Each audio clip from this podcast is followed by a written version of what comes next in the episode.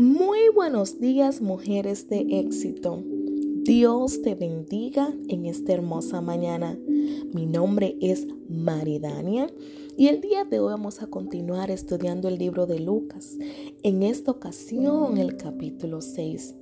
Este capítulo inicia hablando del Señor del sábado, como los fariseos cada una de las acciones que Jesús hacía, ellos decían que iba contrario a lo que ya estaba establecido por ellos.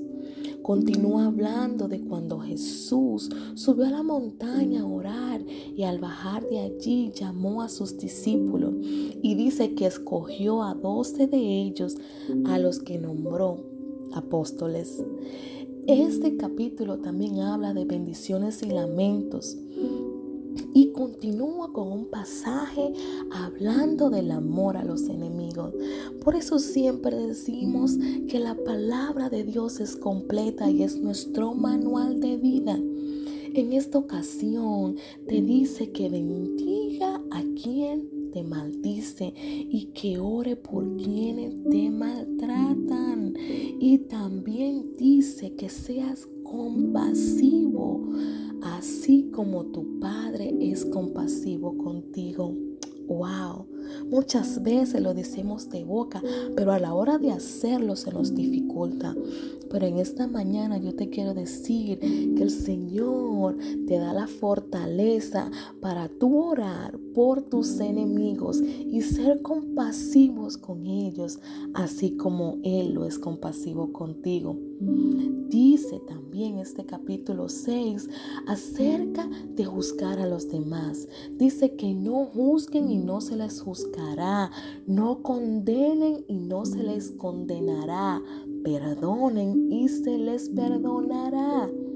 Dice, ¿acaso puede un ciego guiar a otro ciego? No, ¿verdad? Porque ambos van a caer en un hoyo. Dice, ¿por qué te fijas en la astilla que tiene tu hermano en el ojo y no le das importancia a la viga que está en el tuyo?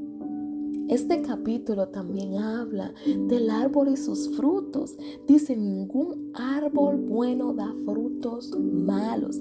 Tampoco da buen fruto el árbol malo.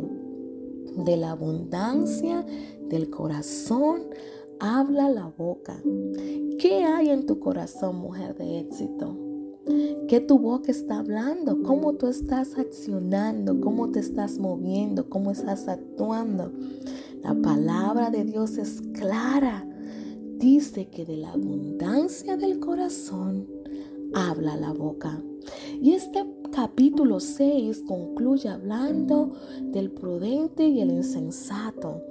Dice, ¿por qué me llaman ustedes Señor, Señor y no hacen los que le digo?